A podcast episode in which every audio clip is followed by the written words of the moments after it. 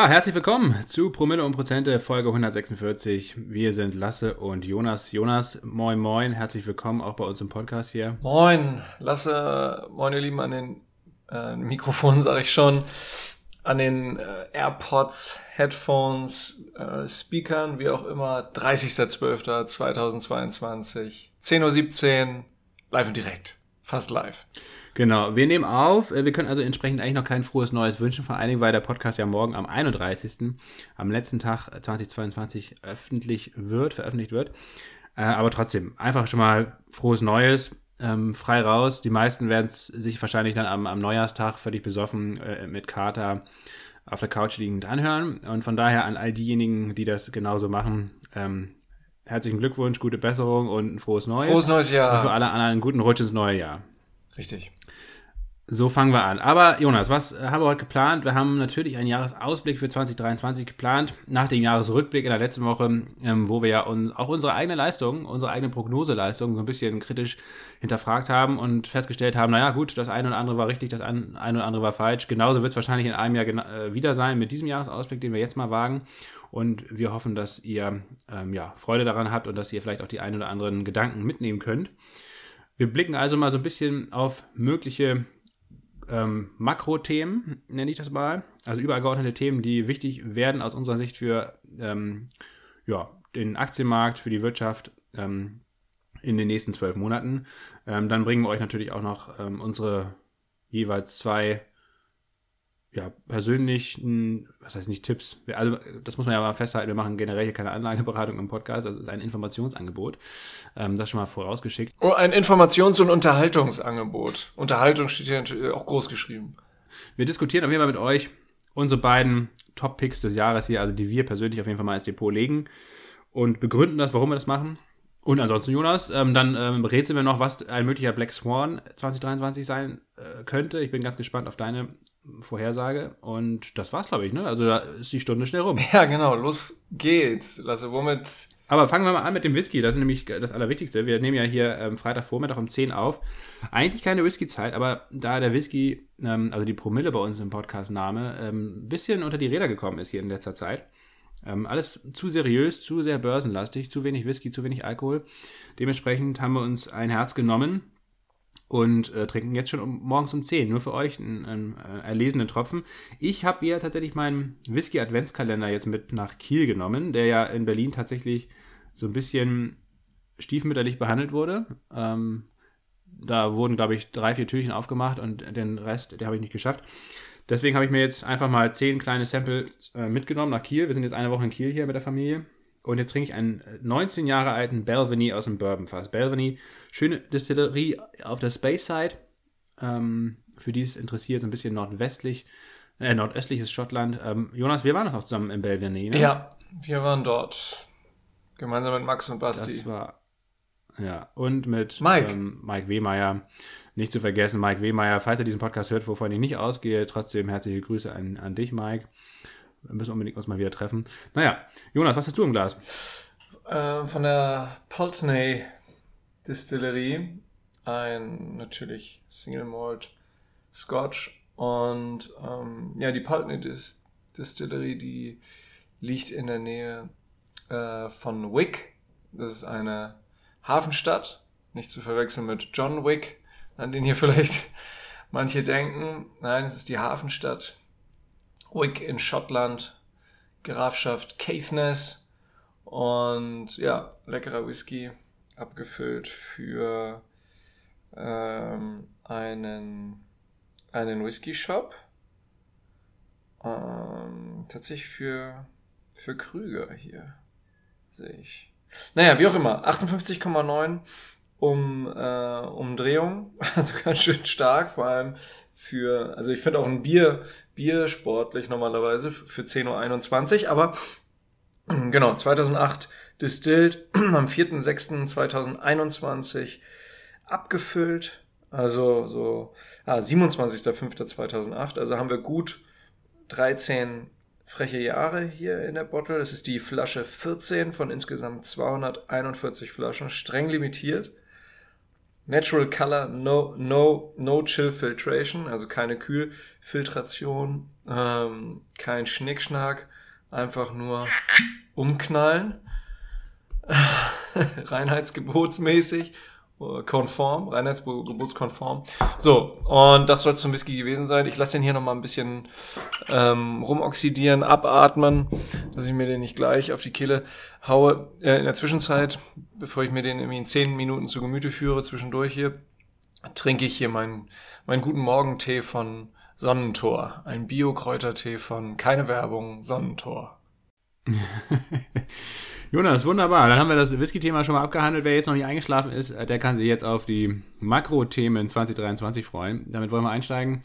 Und natürlich erwarten jetzt alle am Markt die Rezession. Wir sehen auch, die Aktienmärkte sind jetzt auch im Dezember schwach gewesen. Auch selbst, ich hätte ja erwartet, dass mal, dass mal zwischen den Jahren so ein bisschen ein kleiner, kleiner Aufbäumer kommt. Auch der ist ausgeblieben. Mal gucken, ob wir den jetzt nächste Woche Anfang äh, des Jahres in der ersten oder zweiten Januarwoche mal sehen.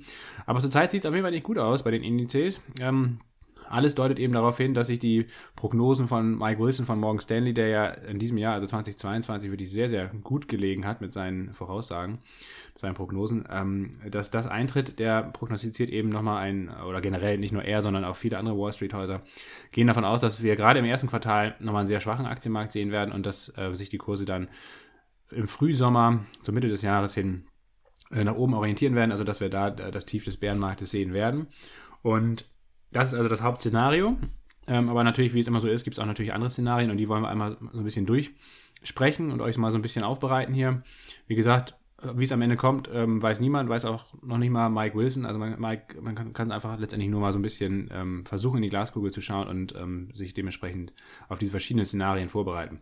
Aber was auf jeden Fall definitiv, äh, das stimmt, ist, denke ich mal, dass ja im letzten Jahr, Jonas, das Thema ähm, Inflation einerseits und vor allen Dingen Zinserhöhungen auf der anderen Seite waren. Und im nächsten Jahr werden wir, glaube ich, dann eher andere Themen haben, beziehungsweise die Auswirkungen dieser Zinserhöhungen vor allen Dingen zu spüren bekommen. Ich glaube, das ist wirklich das, das Hauptthema. Ähm, wie stark werden die Auswirkungen sein? Also wie, wann kommt eine Rezession und wie stark wird sie ausfallen? Ähm, das ist für mich eigentlich das Thema 2023. Ja, ähm, sehe ich, sehe ich ganz ähnlich, Lasse. Äh, die meisten, die hier zuhören, und wir ja auch mit dem Großteil unseres ähm, Anlagekapitals sind ja so aufgestellt, dass das Geld in ETF investiert ist oder eben, ne, manche sind ja, noch relativ früh dabei, vielleicht 2020, 2021 ähm, an erstmalig ähm, sich an die Equity Markets, an die Aktienmärkte gewagt, meist in Form eines ETF. Ähm, ein oder andere habe ich auch mitgekriegt in Form einer Biontech-Aktie. Herzlichen Glückwunsch an die, die das 2020 gemacht hatten. Ähm, dementsprechend äh, muss man ja mal gucken, wie bin ich aufgestellt und wie, was für Auswirkungen haben, haben denn jetzt hier die ganzen Sachen für mich? Wir machen äh, für mich. Wir haben hier einen Podcast auf wöchentlicher Basis und machen äh, immer mal wieder einen mehr oder weniger kurzen Rücken, Wochenrückblick, der teilweise länger dauert als, als das Kernthema der jeweiligen Folge. Aber ähm, diese wöchentlichen, ja, wie soll man sagen, Veränderungen oder die alltäglichen Veränderungen, die sind für die meisten hier von uns gar nicht, gar nicht kriegsentscheidend. Was, das ist die gute Nachricht zum Jahresausklang und zum Jahresbeginn, schön ist und gut ist und auch meines Erachtens richtig so ist, weil die meisten hier, wie wir auch, ähm, andere Jobs haben oder ähm, mehrheitlich auch noch andere Interessen haben als, als jetzt Trading oder so. Und dementsprechend ähm, wollen wir auch im Verlauf dieser Folge auch noch aufzeigen, wie man sich jetzt ähm, ja strategisch äh, verhalten könnte äh, in diesem Jahr ähm, 2023 und wieso wir das glauben. Ja, jetzt hat Lasse angefangen mit, mit, mit, mit Rezession. Ähm, wann kommt sie? Äh, kommt sie überhaupt? Das ist relativ klar, dass sie kommen wird. Ähm, aber Mini Black Swan kann auch einfach nicht kommen. Was heißt Black Swan? Das hätte natürlich dann wieder andere Implikationen. Aber ein White Swan. Ein White Swan. Aber wie stark äh, kommt sie? Wie stark sinken die Gewinne der Unternehmen?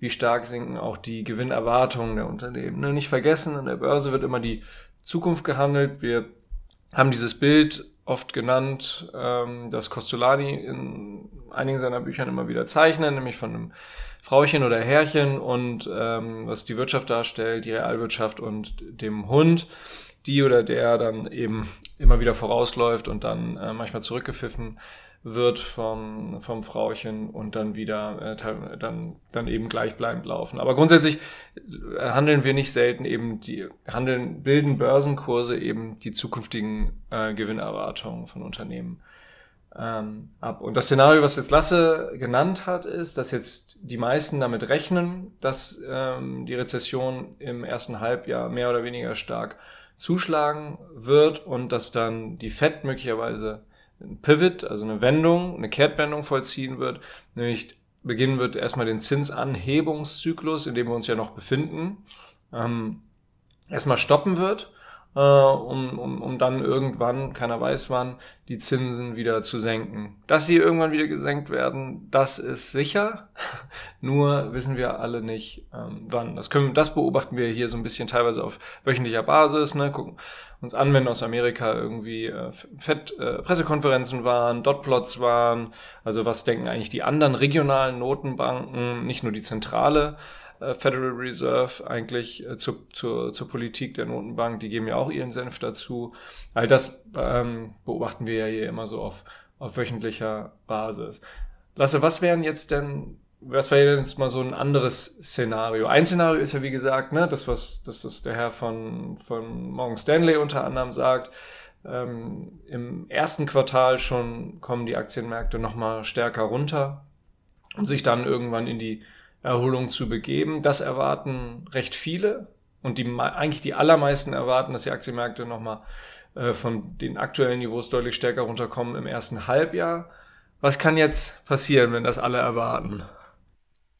Ja, das ist immer das, äh, das Faszinierende, finde ich, an, an, an Börsen letztendlich, wenn, wenn alle oder viele Marktteilnehmende äh, eine Erwartung haben dann kommt es natürlich oft anders, als man denkt, weil ansonsten ähm, wäre das, diese Erwartung eigentlich schon komplett eingepreist ne? am Markt, ähm, wenn, wenn letztendlich alle, wenn es auch wirklich dann so kommt. Ähm, dementsprechend, ja, ähm, meines Erachtens könnte man eben, oder wäre ein Szenario, was eben auch plausibel erscheint, ähm, gar nicht so sehr, dass, ähm, dass sich das Kernszenario verändert, also die Rezession, sondern äh, dass sich der zeitliche Ablauf verändert. Und ähm, zurzeit, deswegen lief der Aktienmarkt jetzt ja auch gerade so in den letzten zwei, drei Monaten, ähm, jetzt mal von den letzten zwei, drei Wochen ausgenommen, aber also bis Mitte Dezember, von Anfang Oktober bis Mitte Dezember lief der Aktienmarkt ja sehr, sehr gut. Vor allen Dingen ähm, der DAX und auch der Dow Jones, also die ähm, Industrie- und Value-Titel, ähm, weniger die Tech-Titel, ähm, die sind sehr, sehr gut gelaufen, sind teilweise, der Dow Jones war nur noch 5% unter dem Allzeithoch ähm, und hat eigentlich ja, den großen Teil der, der Verluste des Bärenmarktes eigentlich zumindest jetzt zwischenzeitlich wieder aufgeholt und hat sich auch jetzt in den letzten Wochen eigentlich erstaunlich stabil gezeigt. Ähm, und das hat damit zu tun, dass eben die bisher, die, die bisherige, die bisherigen Zahlen aus der Wirtschaft sehr, sehr robust sind. Also der Arbeitsmarkt ist sehr robust. Die, äh, das Wirtschaftswachstum ist sehr robust. Das war sogar besser als erwartet. Also mit 3,2 Prozent jetzt äh, für das letzte Quartal in den USA war es besser als die 2,9 Prozent, die prognostiziert wurden. Und ähm, es kann eben durchaus sein, dass die Wirtschaft jetzt ähm, in das erste Halbjahr hinein noch weiter stark bleiben wird und auch die Gewinn, ähm, Gewinne der Unternehmen jetzt zumindest in der ersten, im ersten Quartalsbericht, in der ersten Quartalsberichtssaison so im Februar ähm, erstaunlich stabil bleiben. Und ähm, dass die Rezession erst im zweiten Halbjahr kommt, weil man darf natürlich auch nicht vergessen, dass die Auswirkungen dieser Geldpolitik und dieser Zinsanhebung, dass die deutlich verzögert auftreten. Also neun Monate mindestens mal oder eigentlich eher so zwölf bis 18 Monate. Das heißt, wir hatten jetzt die erste richtig große Zinserhöhung von 75 Basispunkten hatten wir meines Erachtens im Juni. Vorher hatten wir 25 und 50 Basispunkte im April und Mai. Ähm, das heißt also, wenn man das mal rechnet, ähm, die richtigen Auswirkungen und, und, und dann die, die weiter folgenden 75 Basispunkte, also die großen Zinserhöhungen waren alle im zweiten Halbjahr jetzt 2022. Das heißt also eigentlich die richtigen Auswirkungen werden wir wahrscheinlich auch erst ab dem zweiten Halbjahr 2023 sehen. Ähm, und dementsprechend könnte es durchaus sein, ähm, dass jetzt kurzfristig betrachtet die Wirtschaft sehr viel stabiler ist und dass der Aktienmarkt daraus schließt, ach Mensch, ähm, vielleicht gibt es ja gar keine Rezession und das erste Halbjahr erstaunlich gut wird und da viele Leute, die auf der Shortseite positioniert jetzt sind, auch auf dem falschen Fuß erwischt werden und dass der große Einbruch dann erst im zweiten Halbjahr kommt. Ähm, das könnte auch durchaus passieren. Wir erinnern uns gerade so, der, der September ist ja ein sehr schlechter Börsenmonat. Ähm, ne, das könnte vielleicht auch genau dann von der Saisonalität her wieder passen. Ähm, das wäre meines Erachtens ein, der Plan B, das Plan B-Szenario, was man auf jeden Fall auf dem Zettel haben sollte.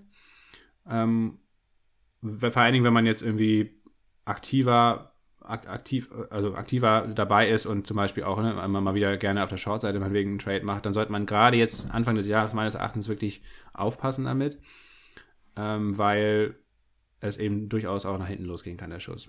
Gerade weil wir jetzt ja über die Festtage auch wirklich sehr schwache Aktienmärkte gesehen haben. Das heißt also, zurzeit spricht vieles eigentlich dafür, dass die Märkte jetzt im ersten Quartal oder in, in den ersten drei Monaten weiter abgeben. Auch, auch, die Charts sehen wirklich gar nicht gut aus, gerade bei, bei vielen Tech-Unternehmen, auch beim Nasdaq, der, der, Chart sieht ziemlich angeschlagen aus. Dementsprechend, also das Hauptszenario ist auch meines Erachtens weiterhin, dass dieses Mike Wilson Morgan Stanley Szenario, das wir eigentlich jetzt direkt weiter abgeben.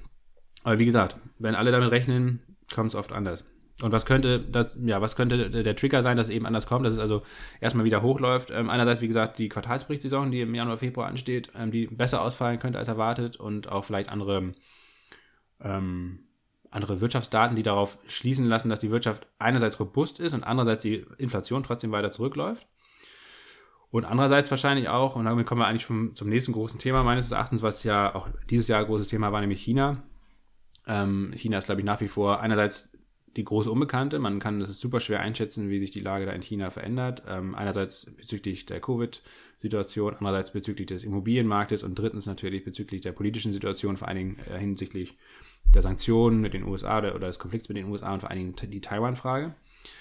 Ähm, und naja, mein Gott, ähm, zurzeit glaube ich, ist der Markt ja sehr optimistisch, dass, dass China, äh, das Reopening findet ja statt, äh, tatsächlich statt. Auch da war, waren die Börsen, vor allen Dingen die chinesischen Börsen, ja, die, die ab Ende Oktober dann gestiegen sind ähm, und das Reopening eingepreist haben, obwohl das erst über zwei Monate später, Anfang Dezember, offiziell verkündet wurde. Also auch da sieht man wieder, ähm, dass, dass die Prognosefähigkeit von Aktienmärkten doch echt besser ist, als viele denken. So, also das wurde alles vorweggenommen schon, zwei Monate vorher. Mhm ich frage mich halt bloß, jetzt haben wir das Reopening auf der einen Seite, aber auf der anderen Seite eine, zumindest jetzt in den nächsten Monaten wahrscheinlich ziemlich unkontrollierte Corona-Situation, die eben auch, glaube ich, wirtschaftliche Auswirkungen hat, negative Art, vor allen Dingen auf China. Ne? Ähm, Wenn es da jetzt so viele Tote gibt und so ein Chaos, mal gucken, wie sich das kurzfristig auswirkt. Ja, lass mich, jetzt hast du ähm, erstmal ein recht weites Feld abgedeckt und ja, hast du auf jeden Fall einen Schluck äh, von dem Balvenie verdient. Slungy an der Stelle an dich, rüber nach Kiel. Also ich hake mal ein, du hast am Anfang ja auch richtig gesagt, ähm, insbesondere die Indizes, in denen viele klassische Unternehmen drin sind, auch so klassische Value-Sektoren oder ähm, Unternehmen wie, was weiß ich, der Dow Jones. Ähm, da sind Unternehmen drin, die verhältnismäßig äh, viel Dividende auch zahlen. Ähm, da sind Unternehmen drin, die sich in so einem Szenario der, der Stagflation oder zumindest der, der Rezession auch relativ gut schlagen, weil dort ähm, Aktien vertreten sind von Unternehmen, die im Bereich ähm, Consumer Staples, also ähm, Basiskonsumgüter drin sind. Gesundheitssektor ist da drin, ähm, äh, Versorger, also Unternehmen, die ich sagen, ähm, die Grundbedürfnisse, ich sag's mal salopp, Grundbedürfnisse, wir denken an die Maslow'sche Pyramide vielleicht an der Stelle, unten bedienen, also das, was Leute wirklich, Menschen wirklich brauchen, ähm, wie lebenswichtige Medikamente, äh, Grundnahrungsmittel, Grundrohstoffe, also diese Umsätze werden weitergefahren und insbesondere diese Unternehmen haben natürlich die Möglichkeit, ähm, äh, die gestiegenen Preise an die Kundschaft weiterzugeben. Also das, das ist so ein Grund, weshalb sich diese Unternehmen halt gut geschlagen haben und dementsprechend auch diese Indizes gut gehalten haben. Lass hat richtig gesagt, vor allem Tech ähm, ist massiv unter Druck gekommen. Übrigens zu Gesundheitssektor sei hier nochmal die Folge 142 erwähnt, die wir vor kurzem aufgenommen haben. Da gehen wir auch auf gewisse ETF ein und ähm, haben da auch nochmal gehighlightet, dass sich äh, dieser Bereich in diesem Jahr ähm, sehr gut geschlagen hat im Vergleich zum Gesamtmarkt.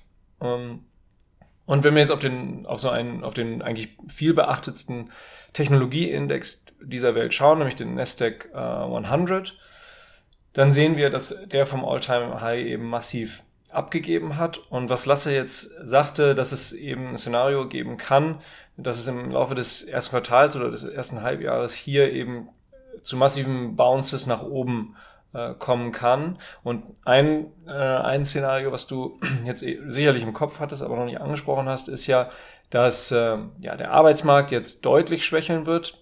Ähm, es gibt ja Frühindikatoren im Arbeitsmarkt, die darauf hinweisen, dass der Arbeitsmarkt stärker unter Druck kommen wird, ähm, was natürlich für alle Betroffenen Mist ist. Und diese Frühindikatoren sind einfach, dass äh, zu den Vorjahresniveaus die aktiven Kündigungen, Kündigungen sehr stark zurückgegangen sind in den USA und einerseits, dass die Entlassungen von Unternehmensseite ähm, um über 400 Prozent zugenommen haben. Man kommt davon historisch gesehen sehr niedrigen Niveaus. Wenn man jetzt das ähm, vierte Quartal ähm, 2022 mit dem vierten Quartal 2021 oder anderen Quartalen vergleicht. Nichtsdestotrotz sieht man da schon, dass der Arbeitsmarkt beginnt zu schwächeln. So, und angenommen jetzt kommt im ersten oder zweiten Quartal und oder im zweiten Quartal ähm, ja die Tatsache, die Zahlen, dass der Arbeitsmarkt eben eben massiv schwächelt und dass äh, die Gewinnerwartungen zurücklaufen werden und so weiter. Das, da, da wäre so eine natürliche Reaktion, in Anführungsstrichen natürlich, von, von vielen, vor allem auch institutionellen Anlegern, Aktien zu kaufen. Warum? Weil man dann in dem Moment, ne, da geht man dann relativ weit in die Zukunft und, und, und, und sagt, okay, die Fed wird jetzt ähm, zeitnah die Zinsen wieder senken und das ist perspektivisch wieder gut für den Aktienmarkt, also Stimulus von, ähm, von geldpolitischer Seite. Und ähm, insbesondere dann müssen natürlich Leute, die ähm, äh, die auf der Short-Seite sind, also auf fallende Kurse decken, massiv schnell reagieren oder eben Leute, die an der Seitenlinie stehen, was aktuell auch im institutionellen Bereich äh, historisch gesehen im Vergleich zu den letzten zehn Jahren massiv der Fall ist, dass die Leute mit hohen Cash-Beständen ähm, an der Seitenlinie stehen. So, und das Geld kommt dann relativ, würde dann in so einem Szenario in relativ kurzer Zeit in, den, in die Aktienmärkte gespült würden, werden.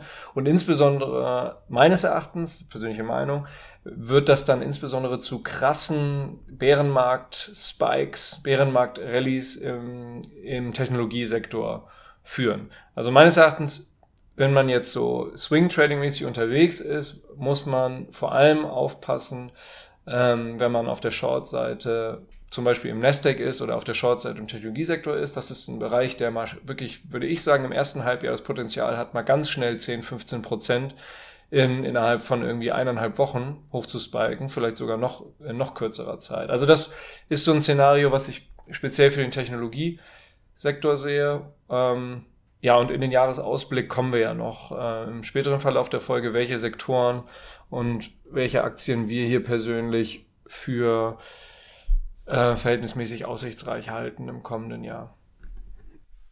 Ja, man darf halt nicht vergessen, so ein Bärenmarkt ähm, kann erstens länger dauern, als äh, man denkt. Ähm, also er kann, wie gesagt, uns auf jeden Fall noch das ganze nächste Jahr ähm, beschäftigen, ähm, bevor dann wirklich vielleicht mal ein finaler Boden drin ist. Und ähm, diese Bärenmarkt-Rallys, die können eben auch durchaus häufiger auftreten. Ähm, ich glaube, allein in diesem Bärenmarkt äh, von 2000 bis 2003 gab es acht Bärenmarkt-Rallys, also die teilweise ähm, bis zu 40 Prozent im Nasdaq gemacht haben. Ne? Also 40 Prozent vom lokalen Tief bis zum lokalen Hoch, bevor es dann wieder runterging und auch wieder neue Tiefs ausgebaut wurden. Das ist schon echt eine Ansage. Ähm, das muss, wie gesagt, natürlich nicht immer so krass sein, aber also 20 bis 30 Prozent sind auf jeden Fall durchaus mal realistisch. Äh, und trotzdem ist dann, dann ist zwar laut Definition ist ja ein neuer Bullenmarkt geboren, wenn dann, ähm, wenn es über 20 Prozent vom aktuellen Tief hochgeht. Diese Definition halte ich ja für nicht sonderlich zielführend umgekehrt auch die Definition, dass ab 20% Minus vom aktuellen Hoch oder vom Alltime-High im Bärenmarkt beginnt. Ähm, das hat sich eben oft als falsch erwiesen, ähm, gerade bei den Bärenmarkt-Rallys. Von daher, das kann dann eben auch weiterhin sehr volatil bleiben. Ähm, da gebe ich dir recht, Jonas, auf jeden Fall. Ähm, bei den Technologiewerten, ich glaube, da wird es wirklich erst eine, eine, richtig nachhaltige Trendwende geben, wenn, wenn die Zinsen wieder gesenkt werden oder, oder zumindest die Aussicht darauf besteht, dass es zeitnah passiert. ich glaube, der, der richtig finale Boden bei Technologieunternehmen würde mich wundern, wenn da jetzt vor, vor dem Sommer, Frühsommer eigentlich drin ist, weil ich glaube schon, dass die, die, die Notenbanken, allen voran die FED, auf jeden Fall zumindest noch im ersten Quartal weiter anheben werden und dass sie auch nicht so schnell ähm, die Zinsen wieder senken werden. Ich glaube auch, dass sich ähm, die, das Grund, das Grundkonstrukt eigentlich am Markt oder, oder die, Grund, die, die Grundmakroperspektive am Markt hat sich, glaube ich, schon äh, hinsichtlich der Geldpolitik wirklich verändert im, im, im Vergleich zu den letzten 10, 12 Jahren. Wo es ja wirklich so war, wir hatten eine extrem expansive Geldpolitik, also immer äh, Zinsen nahe Null und vor allen Dingen ähm, gleichzeitig massive Anleihekaufprogramme. Ähm, und aber in diesem Umfeld eben auch keine Inflation oder keine nennenswerte Inflation, die über 2% gekommen ist. Und das ist jetzt eben anders. Und deswegen glaube ich auch nicht, ähm, selbst wenn wir eine Rezession bekommen, die wirklich scharf ausfällt, ähm, natürlich werden dann die Notenbanken Stück für Stück auch die Zinsen wieder senken. Aber sie werden es nicht so schnell tun wie in der Vergangenheit. Und sie werden vor allen Dingen das nicht ähm, gleich kombinieren, denke ich, mit einem massiven Anleihekaufprogramm zum Beispiel wieder, also mit QE, also Quantitative Easing. Ähm, und den Markt somit massiver Liquidität versorgen. Ich glaube, das wird alles länger dauern und dementsprechend könnte ich mir auch gut vorstellen, dass dieser Bärenmarkt eben auch länger geht, beziehungsweise umgekehrt, dass wir vielleicht den, das finale Tief zwar in diesem Jahr sehen werden, aber dass im Anschluss eben kein krasser Bullenmarkt folgt, äh, folgt wo innerhalb von ein, zwei Jahren sofort neue Allzeithochs ausgebaut werden, ne? sondern ich glaube wirklich, dass es eigentlich wahrscheinlicher ist, ähm, dass wir in den nächsten zwei, drei Jahren eher so einen Seitwärtsmarkt sehen zwischen den aktuellen äh, All-Time-Highs auf der Oberseite und noch auszubauenden neuen Tiefs auf der Unterseite. Und dass wir eher so, eine, ja, so einen recht volatilen Seitwärtsmarkt sehen in den nächsten zwei, drei, vier Jahren. Das halte ich eigentlich für wahrscheinlicher, weil, wie gesagt, die, die Kernunterstützung ähm, der, der großen Aufwärtsbewegung in den letzten Jahren, nämlich die Geldpolitik der Notenbanken, die wird so in der Form nicht so schnell wiederkommen. Das würde mich sehr, sehr wundern. Ähm, das kann, das lässt die aktuelle Inflation und auch die Inflation in den, ähm, die wird zwar zurücklaufen, aber die wird trotzdem immer weiterhin ein Risiko bleiben. Und dementsprechend können die Notenbanken nicht so weitermachen, wie, wie es bisher der Fall war. Ja, von, von geldpolitischer Seite sehe ich das im Grunde genauso wie du. Aber äh, was wir auch weiterhin beobachten sollten, das hatten wir äh, irgendwo in den Folgen der 130er, meine ich, drin äh, die, die Tatsache, dass jetzt die Staaten äh, beginnen, ähm, über fiskalpolitische Programme oder auch indirekt geldpolitische Programme ähm, ja, die Geldmenge zu erhöhen oder zumindest irgendwie einigermaßen stabil zu halten, die Märkte mit Liquidität zu versorgen. Als Beispiel sind da genannt Garantien für bestimmte Ga ähm, Kredite, die an gewisse Unternehmenssektoren vergeben werden. Und da bin ich mal gespannt, wie, äh, da hatten wir ja auch gesagt, in, in der Folge, in der wir das behandelt hatten, dass wir sehen, dass langfristig am längeren Hebel dann die Staaten sitzen. Ähm, das ist also die Annahme dahinter. Aber ich kann mir vorstellen, dass dieses Spiel, insbesondere wenn jetzt Arbeitsmarkt massiv schwächelt, wir in bestimmten Staaten dann Wahlen sehen und so weiter, ist ja dann so eine Reflexsituation, von Regierungen nicht selten dann die Wählerschaft glücklicher zu stimmen ähm, und äh, da entsprechende fiskalpolitische Programme anzustoßen. Vielleicht auch entgegen der Vorgaben oder entgegen der ähm, Notenbankpolitik. Und das wird, denke ich, ja, ich will es gar nicht als Spiel bezeichnen, das ist auch das völlig falsche Wort jetzt an der Stelle. Äh, aber das kann ich mir vorstellen, dass wir dieses Gerangel oder vielleicht auch diesen Kampf, dass wir den ähm, unter anderem 2023 sehen werden. Und ich, ich habe, ja, wir haben da ja mal einen, äh, auch, einen, auch einen spannenden Artikel verlinkt. Lasse, den können wir auch nochmal ausgraben und jetzt hier in die Show Notes packen, weil ich denke, dass, den sollte man sich nochmal durchlesen. Da sind viele Thesen drin, da ist viel Spekulation drin, aber es ist ein spannender Artikel.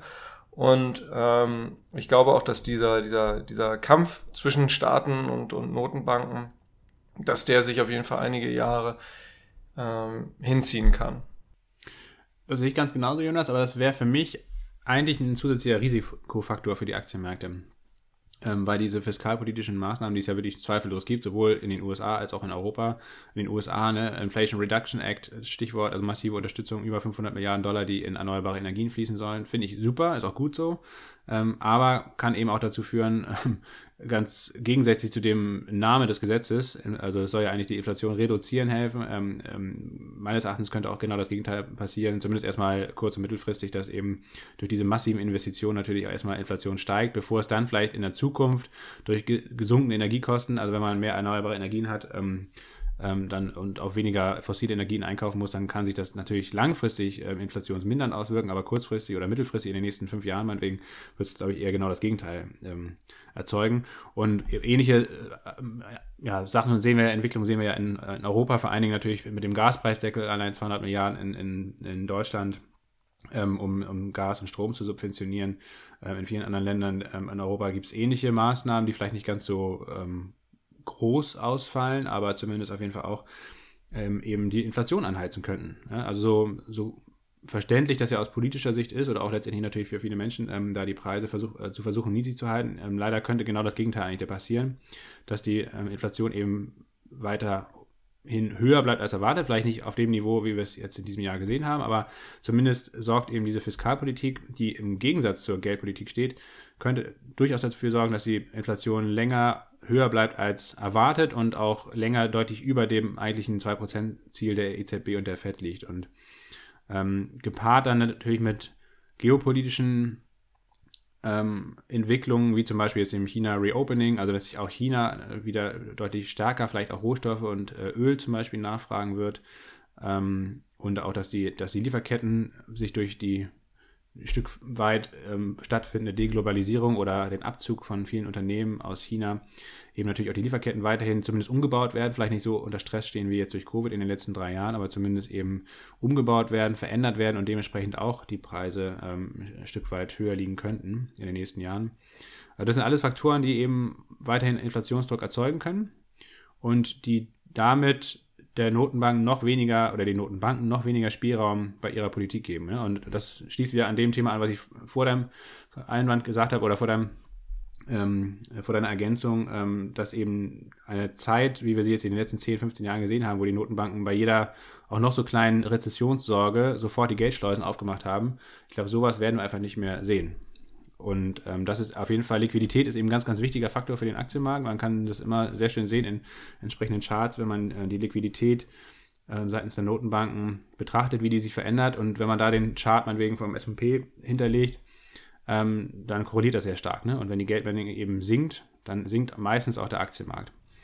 Ja, letztlich kann man nur, genau, letztlich kann man nur anhand der ähm, zahlreichen historischen Fehlleistungen staatliche Eingriffe in der, in der Geschichte, äh, kann man eigentlich nur hoffen, dass der Staat sich ähm, raushält, weitestgehend.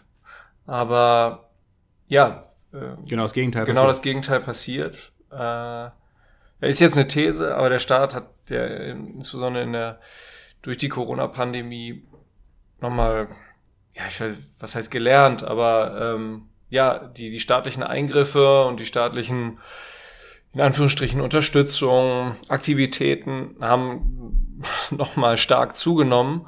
Und ja, nicht vergessen, Staat ist letztlich auch eine Art von Institution, die sicherlich auch einen gewissen, jedenfalls äh, das teilen nicht alle sicherlich diese Meinung, aber einen gewissen Selbsterhaltungstrieb hat und ja in gewisser Zeit auch einen, einen Machtanspruch hat und ähm, äh, durchaus Interesse hat. Ähm, das ist jetzt muss gar nicht unbedingt zentral gesteuert sein, aber ähm, ja ich sag mal Budgets, die man einmal bekommen hat, die gibt man ungern wieder ab. Ähm, Einflussmöglichkeiten, die für einen selber positiv sind, die man einmal genutzt hat und zu seinem Vorteil verwendet hat, die gibt man ungern ab. Meine These ist, dass das bei Staaten genauso ist und deswegen genau, teile ich da auch die Meinung von dir, Lasse, dass, äh, dass das Gegenteil äh, leider passieren wird, auch in der Zukunft, dass die Staaten weiterhin versuchen, insbesondere Deutschland ist da, da sind wir ja direkt davon betroffen, so ein Kandidat dafür, da äh, mit staatlichen Eingriffen gewaltige Fehlallokationen hervorzurufen. Ja, zumal, ne? also wenn man jetzt mal einfach nur das ähm, Beispiel, das konkrete Beispiel rausnimmt, Inflation Reduction Act bei den Amerikanern. Ähm, das heißt also ein massives Investitionsprogramm. Tatsächlich aber auch ähm, Thema für ja, ein, ein, Wirtschaftskrieg eigentlich, vor allen Dingen mit der äh, Europäischen Union. Die EU hat ja am Anfang gesagt, ja, super, dass ihr das macht. Und dann haben sie mal den Gesetzestext gelesen und dann festgestellt, scheiße. Ähm, diese ganzen Subventionen gelten eigentlich nur für Unternehmen, die halt primär ihre Produktion in den USA haben. Und zwar nicht nur die Endproduktion, sondern eben auch die Zulieferproduktion. Das heißt also, das ähm, bevorteilt massiv amerikanische Unternehmen, amerikanische Produktion. und ähm, benachteiligt natürlich ausländische Produktion, vor allen Dingen auch europäische Unternehmen. Ähm, aus amerikanischer Sicht macht das Sinn, ist auch verständlich. Ähm, führt auch wahrscheinlich ähm, zu einer Reindustrialisierung von, von den USA. Ich glaube, das ist auch letztendlich ein, glaube ich, ein Makrothema ähm, für die nächsten, nicht nur fürs nächste Jahr, sondern generell fürs nächste Jahrzehnt. Also ich glaube, ähm, was wir sehen werden, ist eine wirkliche Reindustrialisierung der, Amerik äh, der USA. USA.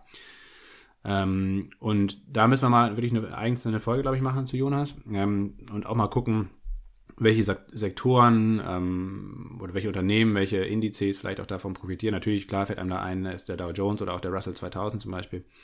Ähm, das wäre jetzt das Einfachste, aber vielleicht gibt es ja auch noch ein paar andere Sachen, die man da mal aus der zweiten Reihe rauspicken könnte. Weil ich glaube, wie gesagt, das wird ein großer, großer Megatrend in den nächsten 10, 15 Jahren, ähm, dass die Amerikaner sich eben lossagen von China ähm, dass sie ihre eigene Industrie stärken und das ist auch gut und richtig so, ähm, weil ich glaube, ähm, das war ein, ein, ein, Kernfaktor, der zu dieser politischen Instabilität in den USA geführt hat, die wir jetzt heute sehen. Und auch die breite Verarmung der Mittelschicht, äh, gerade in, in, den ländlichen Regionen, das war nun mal die massive Abwanderung von Industriearbeitsplätzen nach China ähm, in den letzten 30, fast 40 Jahren. Ne? Seit 1980 eigentlich ging das los. Genau das gleiche eigentlich in Großbritannien. Und dementsprechend ist es auch, glaube ich, auch für die amerikanische Demokratie und für die amerikanische Gesellschaft unerlässlich, dass eben ähm, da wieder ein, eine Rebalancierung eigentlich stattfindet und eben auch wieder nicht nur irgendwelche hochbezahlten Tech-Arbeitsplätze im Silicon Valley geschaffen werden oder irgendwelche hochbezahlten und wahrscheinlich meistens sinnfreien Arbeitsplätze an der Wall Street bei irgendwelchen Investmentbanken, sondern eben, dass es auch wieder Industriearbeitsplätze gibt oder auch mehr Handwerk und so weiter und so fort. Und ich glaube, das ist letztendlich zum Beispiel auch in diesem ähm, Inflation Reduction Act ähm, wiedergespiegelt. Auf der anderen Seite, und darauf wollte ich eigentlich hinaus, haben wir jetzt hier diesen Gaspreisdeckel in Deutschland, der vielleicht natürlich klar ähm, irgendwie in irgendeiner Form sinnvoll ist. Ähm, natürlich auch, da geht es natürlich um den Erhalt von Arbeitsplätzen und um den Schutz von äh, Privatpersonen, Privathaushalten vor hohen Energiekosten. Aber es ist eigentlich eine reine Konsumausgabe, sage ich jetzt mal. Das Geld fließt vor allen Dingen an die Privathaushalte, äh, um sie vor hohen Strom- und Gaspreisen zu schützen. Aber ähm, es gibt wenig Anreiz, erstens Energie zu sparen und zweitens äh, in äh, Energieeinsparung und in andere Energieformen, in andere Energieerzeugungsformen zu investieren. Und genau das bräuchten wir eigentlich. Ähm, und zweitens bräuchten wir natürlich eigentlich eine, ähm, eine möglichst schnelle ähm, Abkehr eben auch von China oder zumindest von ein, einseitigen Abhängigkeiten. Da ist natürlich primär China im Raum, was Zulieferungen anbelangt. Auch die Rohstoffe, allein die ganzen seltenen Erden, die wir eigentlich für erneuerbare Energien brauchen, die kommen eigentlich alle aus, aus China. Die Solarmodule kommen aus China und so weiter und so fort. Unsere eigene Solarindustrie haben wir hier ähm, kaputt gemacht, auch politisch kaputt gemacht. Ähm, das sind alles so Faktoren, die einfach langfristig betrachtet super schlecht geplant, super schlecht umgesetzt sind. Vor allem politisch in Deutschland. Ne? Und da müssen wir besser werden. Und dennoch mache ich mir eigentlich um, auch um die deutsche Industrie, die jetzt ja oft totgesagt wurde, gerade in diesem Jahr, eigentlich wenig Sorgen. Ich glaube auch ehrlich gesagt, dass der DAX wahrscheinlich in den nächsten Jahren besser performen wird, als man noch gemeinhin denkt. Und der ähm, MDAX. Weil auch die deutsche Wirtschaft. Lasse, vergiss gezeigt, den MDAX. Sehr anpassungsfähig ist. Und den SDAX. Der MDAX, ja, ja, der MDAX, äh, ja, ja, auf jeden Fall. Das ist nicht schlecht. Ich, wie gesagt, ich glaube auch Europa wird eine ähnliche, ähnliche Maßnahmen treffen wie die Amerikaner. Auch hier werden ähm, versuchen, uns unabhängiger von China zu Und machen. Und von Indien zum Beispiel auch. Ne? Wir sehen ja jetzt in dieser massiven ähm, Krankheitswelle, die wir ja seit, seit, seit Spätherbst ähm, haben. Ne? Fiebersaft für Kinder ist nicht mehr verfügbar, teilweise über Wochen. Muss halt wirklich gutes Vitamin B haben, um da ranzukommen. Dann, ähm, äh, was weiß ich, teilweise Aspirin plus C, Ratiofarm, ACC plus, kriegst du nicht, irgendwie so. Also da gibt's Abhängigkeiten nicht nur gegenüber China, sondern auch ähm, in dem Fall ähm, gegenüber Indien. Aber das ist richtig. Ähm, Deutschland hat anders als UK und die USA nicht annähernd so viel Industrie out, outgesourced. Wir haben hier, die, äh, das Thema hast du ja schon äh, mehr als angerissen, eher eine Energieimport- und Versorgungsproblematik, der wir uns auf jeden Fall sinnvoller und besser stellen müssen als in der Vergangenheit. Bin da kein Experte. Ich habe da einfach die Hoffnung, dass das an anderer Stelle besser gemacht wird in Zukunft. Und ja, ich glaube, sonst hat, hat Deutschland da, was den industriellen Standort angeht, eigentlich auch viele Vorteile, die man vielleicht manchmal auf den ersten Blick gar nicht so sieht. Ne? Zum Beispiel ähm, ist es ein vermeintlicher Soft Skill von Deutschland, persönliche Entfaltung, Freiheitsgrad, äh, ähm, Meinungsäußerungen etc. Ne? Also da müssen wir jetzt gar nicht unbedingt ein Extrembeispiel wie Russland oder, oder die Volksrepublik China heranziehen, sondern wenn wir uns angucken von den, was weiß ich, äh, wie viele Staaten sind in den Vereinten Nationen? Über 200. Auf jeden Fall kriegst du da, wenn du da jetzt mal die Demokratien äh, aufsummierst, kommst du ja, wenn du Glück hast, irgendwie auf 50. Und dann musst du da so Kandidaten wie, wie die Türkei mit reinzählen oder, oder Ungarn. Ungarn. Ja, genau. Und so, das sind, und wenn man das mal mit dem Freiheitsgrad und dem, und dem Selbstentfaltungsgrad äh, jedweder Couleur, die wir hier irgendwie in Deutschland in, wei in, in weiten Teilen des Landes haben, vergleichen, dann ist das doch, würde ich sagen, extrem attraktiv für, ähm, für Fachkräfte, für gut ausgebildete Fachkräfte aus dem Ausland. Und deswegen, ähm, ich bin auf jeden Fall zum Beispiel auf der Seite von Rutger Bregmann, vielleicht werden hier die ein oder anderen ähm, äh, gelesen haben. Was war das? Utopien für, Utopien für Realisten. Das Buch, was er 2017, glaube ich, sein erster Bestseller. Er ist ja noch ganz jung, ne? Jahrgang 1988. Fünf Jahre jünger als ich. Ähm, ein Jahr älter als du ungefähr. Mein Jahrgang. Dein Jahrgang, das stimmt. Sorry, du bist 88, 89.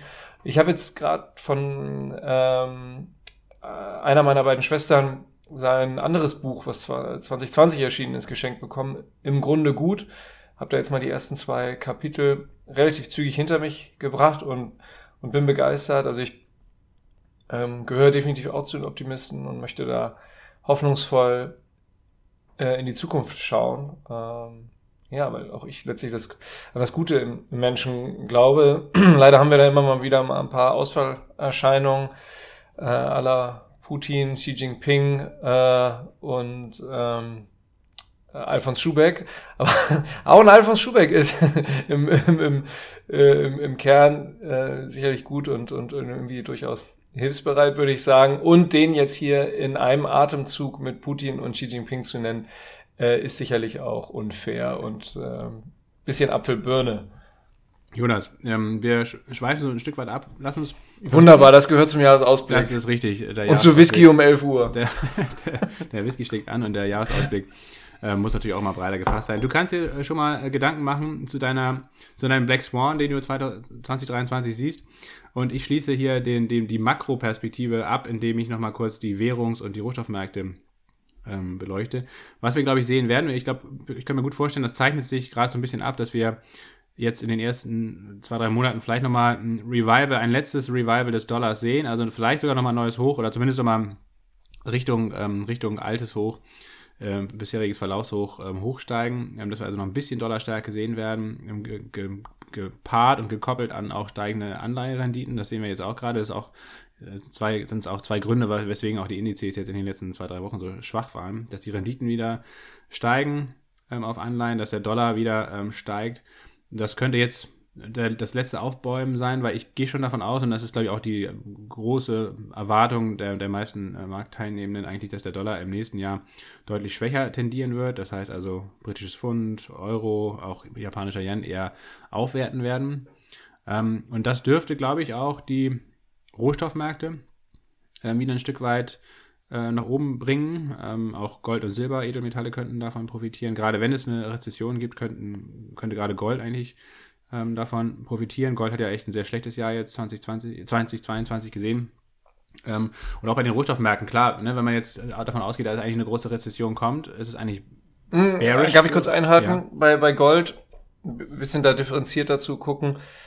Gold hat im, in Dollar kein besonders tolles Jahr hingelegt, aber ähm, wenn man das mal, wenn man andere Währungen nimmt, die sch sehr schlecht gegen den Dollar performt haben in diesem Jahr, und das waren ja sehr viele in diesem Jahr, äh, wie, wie der Euro oder wie der Aussie-Dollar oder Kiwi-Dollar. Yen, also da ist die Performance, weil Gold ja im US-Dollar gehandelt wird, von Gold gar nicht mal so schlecht. Ja, das stimmt. Also auch hier kommt es auf die Perspektive an. Aber wie gesagt, wenn wir davon ausgehen, dass der Dollar eher schwächer tendiert im nächsten Jahr, könnte das eben auch den Kurs von Gold in Dollar entsprechend ähm, stärken. Bei Silber sieht es eh nicht aus. Klar, die, die Unbekannte ist auch hier die Rezession. Indus ähm, Silber ist ja auch eher ein Industriemetall. Ähm, aber auch bei Kupfer und Öl sind alles Rohstoffe, die natürlich abhängig sind von der Konjunktur. Andererseits sind sie eben auch schon in diesem Jahr ähm, obwohl wir eigentlich keine Rezession hatten, um über 40 Prozent teilweise gesunken. Ähm, da erscheint mir eigentlich vieles schon, schon vorweggenommen und eingepreist.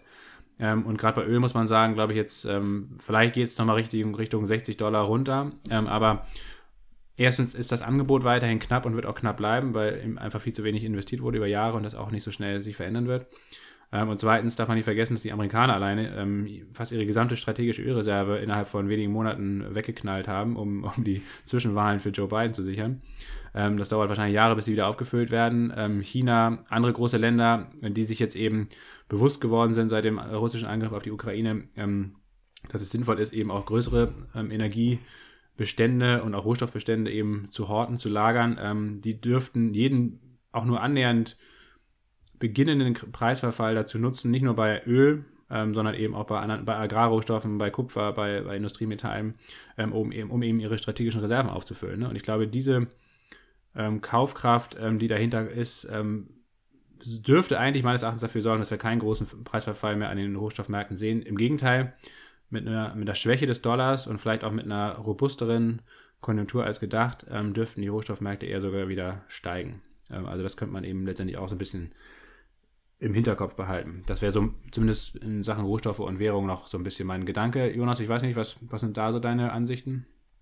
Ja, also wenn wir da jahresausblicksmäßig schauen, wie stelle ich mich eigentlich auf, ähm, denke ich auch, dass wenn wir zum Beispiel in den Versorgungssektor gucken, nicht nur in die USA, aber auch in den europäischen, dann treffen wir da viele äh, Unternehmen an, die relativ hohe Dividenden zahlen. Ähm, und ich glaube nicht, äh, dass das der Sektor sein wird, der im kommenden, äh, der in 2023 am meisten auf die Mütze bekommen wird. Also wir sehen auch in der Vergangenheit, dass Versorger sich relativ gut gehalten haben. Jetzt muss man natürlich berücksichtigen, dass wir auch eine Sondersituation hatten in, in diesem Jahr, wo es dann besonders gut, also wo die Versorger besonders hohe Preise irgendwie ähm, äh, weitergeben konnten. Andererseits natürlich auch gestiegene äh, Inputkosten hatten. Ähm, also ich kann mir vorstellen, dass, dass der Versorgungssektor ähm, auch in 2023 auch ein relativ gut performender Sektor sein wird. Und angesichts deiner Ausführungen zu den Rohstoffmärkten, ich bin auch der Meinung, dass also einerseits ist es klar, dass man die, diese ganze, äh, diesen ganzen Energiesektor vor allem, ähm, Natural Gas, äh, Liquid Natural Gas, äh, Oil, dass man das im Blick behalten muss. Wichtigste Industriemetalle wie Kupfer und so weiter auch. Mm, ich, wir finden hier im Energiebereich auch viele Unternehmen, die eine relativ hohe Dividende zahlen und auch das Kapital haben, diese Dividende nicht unbedingt in 2023 anzuheben, ähm, aber ähm, zumindest gleichbleibend oder ähnlich stabile Dividenden zahlen wie in der Vergangenheit. Und angenommen mit dem Szenario, dass die, dass die FED äh, oder dass die, dass die Notenbanken im Laufe des kommenden Jahres andeuten, zumindest die, den Zinserhöhungszyklus äh, zu beenden, sind dann natürlich Aktien mit relativ hohen Dividenden auch attraktiv und die werden sich dann meiner Meinung nach auch relativ gut halten und da findet man auch im Energiebereich viele Unternehmen so. Ne? Also da muss man halt überlegen, ob man ja, darauf Bock hat. So, ne? Nach wie vor günstig bewertet. Ja. Da ist immer die Frage, das hatten wir vor ein, zwei Folgen schon mal thematisiert. Ne? Es gibt ja gerade bei Ölaktien gerade so ein richtig großes Gap eigentlich zwischen dem, dem Kurs der meisten Ölaktien und dem Ölpreis. Ähm, während der Ölpreis um 40 Prozent verloren hat, ähm, notieren die meisten Ölaktien eigentlich fast auf Allzeithoch. Und äh, das korreliert normalerweise sehr eng miteinander. Das heißt also, dieses, dieses, diese Lücke wird eigentlich geschlossen oder wird sehr wahrscheinlich äh, in den nächsten Monaten irgendwie wieder geschlossen werden. Mein Szenario wäre, dass, dass die Ölpreise zumindest erstmal kurzfristig betrachtet, erstmal, dass, die, dass die Ölaktien erstmal ein Stück weit zurückkommen, dass der Ölpreis aber ein Stück weit steigt und somit eigentlich dass, dass diese Lücke geschlossen wird von beiden Seiten. Ähm, aber wir werden sehen. Bei Consumer Stable zum Beispiel, ne, da sind ja auch viele, viele Value-Titel ähm, aus dem Konsumgüterbereich und so weiter, die dieses Jahr sehr gut gelaufen sind. Ähm, das spricht natürlich einiges dafür, dass sie auch im nächsten Jahr gut laufen werden. Auf der anderen Seite sind sie eben fundamental betrachtet auch sehr, sehr hoch bewertet. Ne? Ähm, das darf man nicht vergessen. Viele Unternehmen ähm, traden da bei KGVs, bei Kursgewinnverhältnis von über 30, gerade in den USA. Also sind höher bewertet eigentlich als Tech-Unternehmen gerade. Und ob das so Bestand hat, da habe ich so meine Zweifel. Also da, da würde ich persönlich eher Abstand von nehmen, bei den Bewertungen da noch einzusteigen. Also ich glaube ehrlich gesagt, dass da auch viel schon eingepreist ist und gelaufen ist und das eigentlich eher schwächer tendieren wird. Aber mal gucken. Wir werden sehen. Jonas, ist dir ein, ein Black Swan eingefallen, den es vielleicht 2023 gibt? Den du jetzt nochmal ähm, als Prediction hier zu Protokoll geben möchtest, ähm, damit wir uns dann Ende nächsten Jahres darüber amüsieren können, ähm, dass wir beide dann falsch gelegen haben, höchstwahrscheinlich. Ja gut, man könnte jetzt ja Ausbruch äh, des Supervulkans unterm Yellowstone Nationalpark wäre äh, auf jeden Fall ähm, wäre auf jeden Fall ein unfassbar krasser Black Swan und für die gesamte Menschheit nicht zu wünschen. So, das kommt jetzt mal in den, vielleicht in die Rubrik tatsächlich Black Swan, null eingepreist. So, das wäre ein echter Black Swan. Ähm, ich persönlich, ich, ich habe da wirklich noch nicht mal irgendwelche Daten zu. Ähm, ich ich habe immer nur den Ausspruch von gewissen Dokumentationen, die ich mal geguckt habe, ob es auf Arte oder ähm, SWR, whatever ist, das gesagt, es ist nicht eine Frage des Ob, sondern des Wann. Das nehme ich jetzt mal so mit, ähm, damit, dass ich das jetzt hier äußern darf, in dieser Rubrik. Jonas nennt mal, mal einen Black Swan für 2023.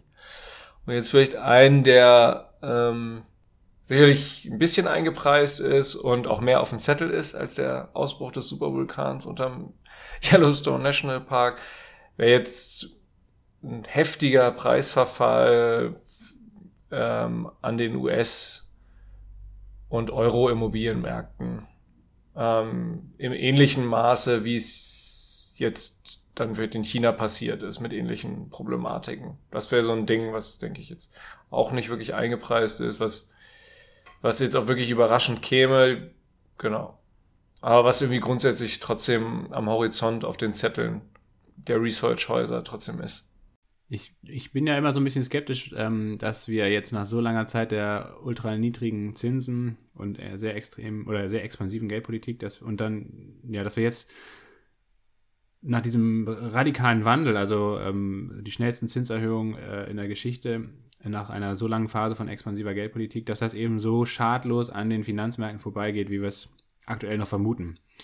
Also mein Black Swan wäre eben, das geht da so ein bisschen in deine Richtung da, ähm, dass wir doch mehr Instabilität im Finanzsystem sehen werden durch diese schnellen Zinserhöhungen und durch gleichzeitig die sehr hohe Verschuldung, sowohl bei Staaten als auch bei Unternehmen und Privathaushalten, gerade in den USA, die, die Privathaushalte sind ja massiv hoch verschuldet. Ähm, und wenn da die Zinsen eben so schnell steigen, auch auf Kreditkarten zum Beispiel, ja, würde es mich wundern, wenn das einfach so völlig reibungslos vonstatten geht. Also ich glaube schon eine irgendeine Art von Finanzkrise, ähm, was der Auslöser sein wird, weiß man nicht. Vielleicht, wir hatten ja kurz im Oktober den kurz ja, vor knapp Kollaps der Pensionsfonds in, den, in Großbritannien zum Beispiel, auch eben durch die Verwerfung am Anleihenmarkt.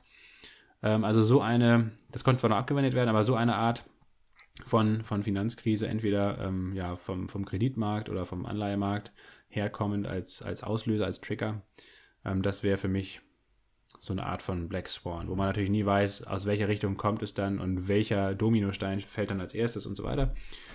Ähm, da hast du recht, es gibt auf jeden Fall Prognosen, die sowas ein bisschen in die Richtung ähm, andeuten. Ähm, aber Black Swan wäre es wahrscheinlich trotzdem noch in, in, gewisser Weise, weil es einfach, glaube ich, nicht eingepreist ist und weil man natürlich auch nie genau weiß, woher jetzt der, der Ausschlag kommt. So. Gut, das nehmen wir mal zu Protokoll. Der Supervulkan ist natürlich auch top. Ja, was, was, keine Ahnung, um, um da nochmal einen draufzusetzen, blieb ja eigentlich nur der, der Angriff von Aliens oder so, ne? Ah ja, vielleicht. Ähm, Pandemie hatten wir jetzt schon, kommt wahrscheinlich erst in ein paar Jahren wieder. Kommen wir zur strategischen Ausrichtung, Jonas. Ähm, wie wir so ein bisschen unsere Depots vielleicht äh, strategisch ausrichten und danach geht es dann in die Einzelwerte. Wir haben jeder zwei Einzelwerte, die wir uns jetzt ins Depot legen und werden wir das begründen. Und danach last but not least kommen die Abstauber-Limits des Jahres 2023. Also das ist das, was euch jetzt noch erwartet. Wir haben ja auch schon wieder hier ganz gut gequatscht, eine Stunde lang. Also von daher, Jonas, müssen wir uns ranhalten. Strategische Ausrichtung, was meinen wir damit?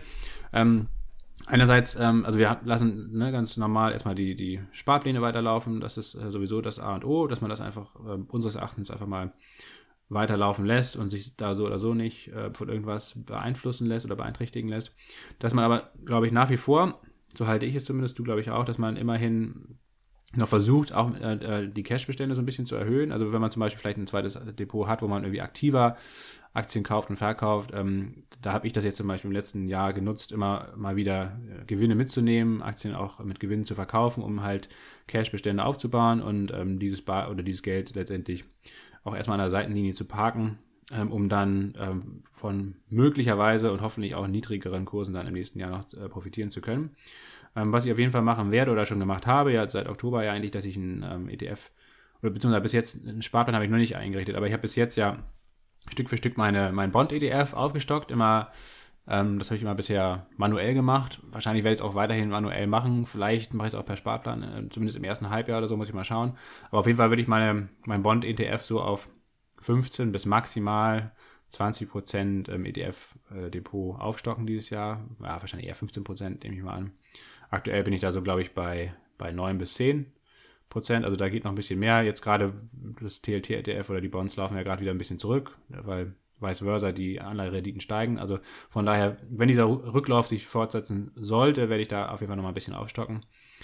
Und Jonas, du willst ja anscheinend Gold ins Depot legen, lese ich hier raus. Ist das richtig? Ja, ich werde mir, genau, ich würde mir so eine kleine Beimischung einpacken. Ähm, mal gucken. 5%, 7% würde ich dann, würde ich dann hier im, äh, würde ich dann in unserem Discord Channel in unserer Community posten. Also ich würde sowohl privat machen als auch in äh, dem in dem kleinen Musterdepot-Wettbewerb, den wir ja haben, Lasse versus Jonas, wo wir ähm, ja jeweils vor kurz vor einigen Wochen mit, äh, mit einem fiktiven Depot 10.000 Euro äh, Cash gestartet sind. Wir haben beide kann, kann ich immer einen Zwischenstand durchgeben. Die Leute, die auf Discord äh, immer mal wieder äh, mitlesen oder äh, aktiv sind. Die wissen ja äh, ein bisschen besch mehr Bescheid, aber äh, ich äh, sag mal hier, wir haben hier die, aktuell die Cash-Bestände relativ hoch. Ich werde mit, mit einem Cash-Bestand von ungefähr 75 äh, Prozent ins neue Jahr gehen. Ja, aber da würde ich dann in Discord drüber informieren und das ist richtig. Ich denke konkret über eine, äh, eine Goldbeimischung zum Jahresanfang nach. Ähm, ja, ansonsten mh, hm, können wir vielleicht mal auf unsere, unsere Top-Invests zu sprechen kommen lassen, oder? Letztes Jahr, wir, wir haben ja in der letzten Folge Jahresrückblick äh, ausführlich darüber berichtet, wie, wie unsere vermeintlichen Top-Picks so performt haben. Und jetzt geht's ja wieder drum, für, ähm, und zwar für 2023. Ähm, zwei, bisschen mit dem, mit dem Augenzwinkern, weil es natürlich ein sehr, sehr enger äh, sehr enger Pick ist, aber ähm, also sehr, sehr, sehr engmaschig. Aber wir wollen das ja ähm, hier auch nicht zu sehr ausführen, sondern wir haben halt zwei Sachen, in die wir investieren werden und die wir sicherlich dann auch zeitnah in unser in unsere Musterdepots reinkaufen werden. Ganz genau, ganz genau. Ähm, du fängst an, Jonas, mit, mit deiner ersten Aktie in dem Fall. Ja, genau. Da habe ich, äh, nehme ich Pfizer. Werde ich auch zeitnah reinkaufen im Laufe des, des Januar ins Lasse vs. Jonas Musterdepot. Ähm, warum? Also Pfizer halte ich für ähm, im, im Branchenvergleich ist vergleichsweise günstig bewertet aktuell und man hat halt so äh, weiterhin die Fantasie, dass äh, die KP China dann doch diesen BioNTech Pfizer Impfstoff zulassen wird. Das ist so ein bisschen die medial bekannteste Fantasie. Ähm, aber das Unternehmen ist natürlich ähm, ja, breit aufgestellt und ähm, aufgrund der relativ günstigen Bewertung finde ich das interessant und einfach weil es äh, in einem Sektor, in einem Segment unterwegs ist, der ähm, ja, der einfach, ja, die stellen halt viele lebenswichtige oder gesundheitswichtige Medikamente her. Und der Gesundheitssektor ist, denke ich, ein Bereich, der im kommenden Jahr aufgrund der vielen Unsicherheiten und Aktienmärkte oder Finanzmärkte hassen ja Unsicherheiten. Der Gesundheitssektor wird wie in diesem Jahr auch meines Erachtens relativ gut äh, performen. Und weil ich hier ja einen Einzelpick nennen möchte, ist das für 2023 Pfizer.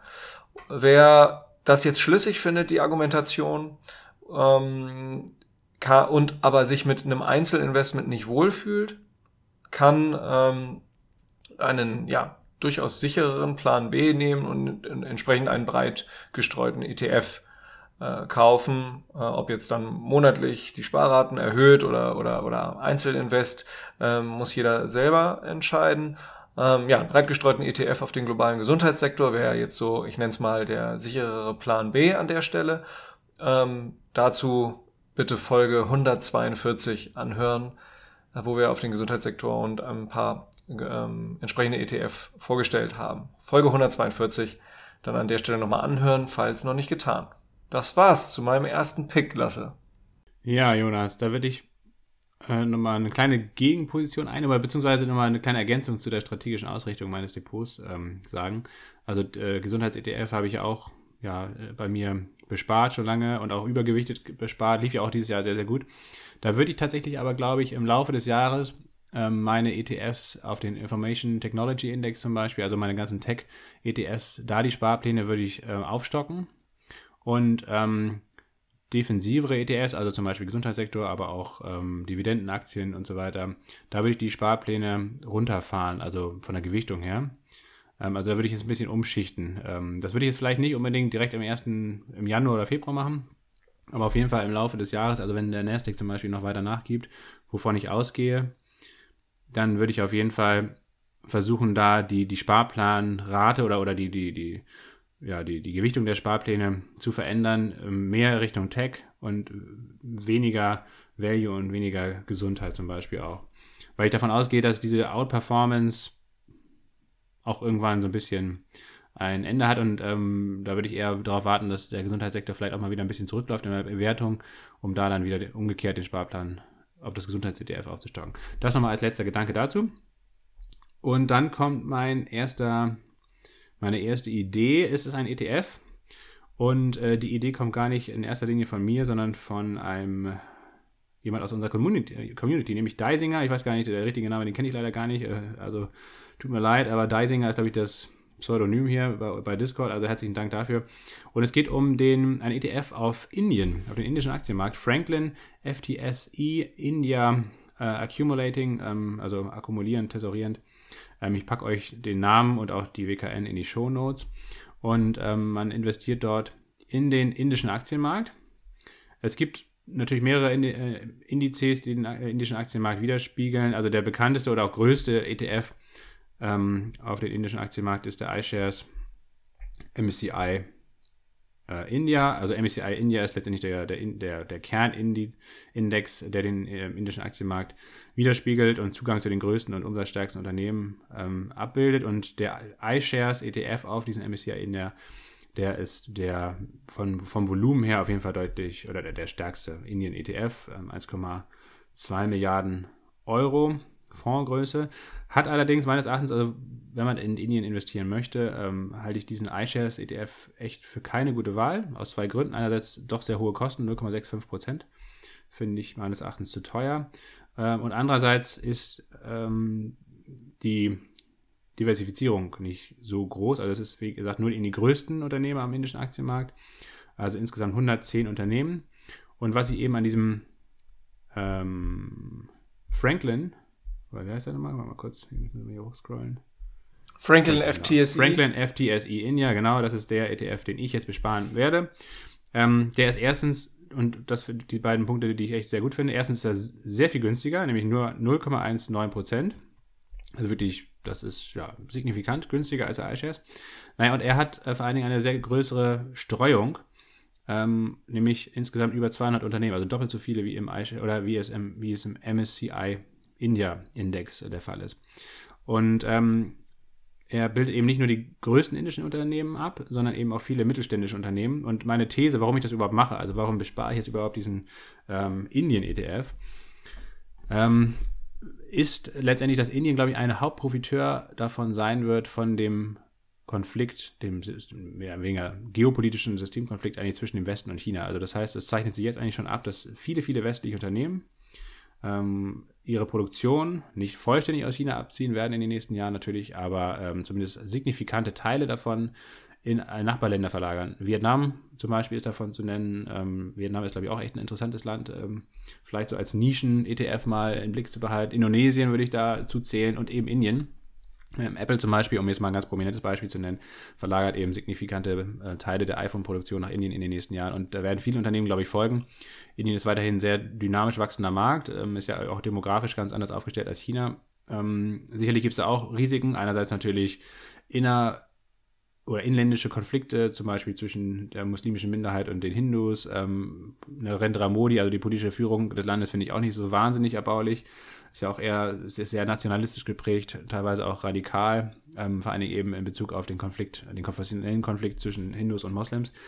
Ähm, und auch der Konflikt mit China wird sich in den nächsten Jahren meines Erachtens hochspielen. Aber Indien spielt das gerade sehr, sehr geschickt, finde ich, eigentlich als, als Player zwischen den Welten. Ähm, ähm, und ich glaube, ich würde davon ausgehen, dass Indien das weiterhin gut gelingt. Ähm, das heißt also, sich einerseits als Partner des Westens anbietet, ähm, als Gegenpol zu China, andererseits aber auch günstige Rohstoffe zum Beispiel aus Russland bezieht ähm, und auch mit, mit China natürlich erstmal weiterhin noch Handel betreibt und dann auch mit den, mit den äh, Nachbarstaaten. Dann, wie gesagt, über eine sehr dynamische Bevölkerung, auch überdurchschnittlich gut ausgebildete Bevölkerung verfügt ähm, und, und viele Ressourcen äh, dahin gehen. Ne? Und von daher, und natürlich ein gigantischer Markt, der natürlich auch wieder für viele ausländische Unternehmen auch wieder relevant ist. Das heißt also nicht nur, dass Indien als Produktionsstandort interessant ist für den Export, sondern natürlich auch für die, den inländischen Konsum. Also von daher gehe ich davon aus, dass Indien sich in den nächsten Jahren überdurchschnittlich gut entwickeln wird, wirtschaftlich betrachtet. Und ich finde diesen ETF, ähm, das ist meines Erachtens, es gibt noch, wie gesagt,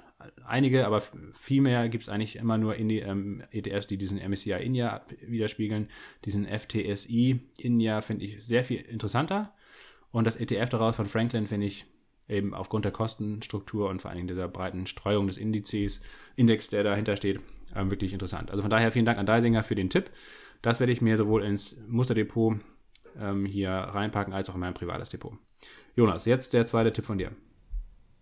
Ja, da habe ich geschwankt. Und zwar ähm, habe ich mich aber letztlich dann entschieden für einen ETF. Und zwar auf den äh, Nasdaq Biotechnology. Und ähm, habe den von iShares genommen, den ich auch in Folge 142 schon vorgestellt habe. Lohnt sich jetzt also mittlerweile schon in doppelter Hinsicht, diese Folge zu hören. Also, Biotechnologiesektor, ähm, weil ich hier weiter massive Growth-Fantasien sehe, die Unternehmen ja jetzt auch nicht für unbedingt überbewertet halte. Ich meine, der, der, der, der ist relativ groß, ne? 360 ähm, Titel da sind da ungefähr drin. Ähm, äh, da kenne ich natürlich bei weitem nicht alle oder nicht annähernd alle, aber es ist ein Sektor, den ich weiterhin für sehr interessant halte, hat sich auch in diesem Jahr gut gehalten und ja, hat auf jeden Fall so eine, so eine, auf jeden Fall eine starke Growth-Potenzial-Komponente drin. Deswegen finde ich den sehr interessant. Wer, ich habe hier wieder so ein etwas äh, für schwächere Nerven, äh, wertfrei gemeint, sichereren Plan B, äh, den ich vorstellen möchte. Und zwar ist das ähm, ETF auf den All World High Dividend. Ähm, da haben wir in Folge 142 den von Vanguard vorgestellt. Ähm, also der investiert global in Unternehmen mit äh, relativ hohen Dividendenrenditen. Und das ist, ne, wir haben das Szenario äh, irgendwann im ersten Drittel der, äh, dieser Folge angesprochen, unter welchen Umständen diese Aktien profitieren können. Das Szenario halte ich auch für, für durchaus wahrscheinlich. Und das wäre so ein bisschen so ein sicherer Pick. Aber ich werde ins, ins, ins Musterdepot ähm, den, den, eben diesen iShares Biotech Nasdaq ETF einkaufen, den ich ja auch schon seit persönlich selber seit 2020 monatlich bespare.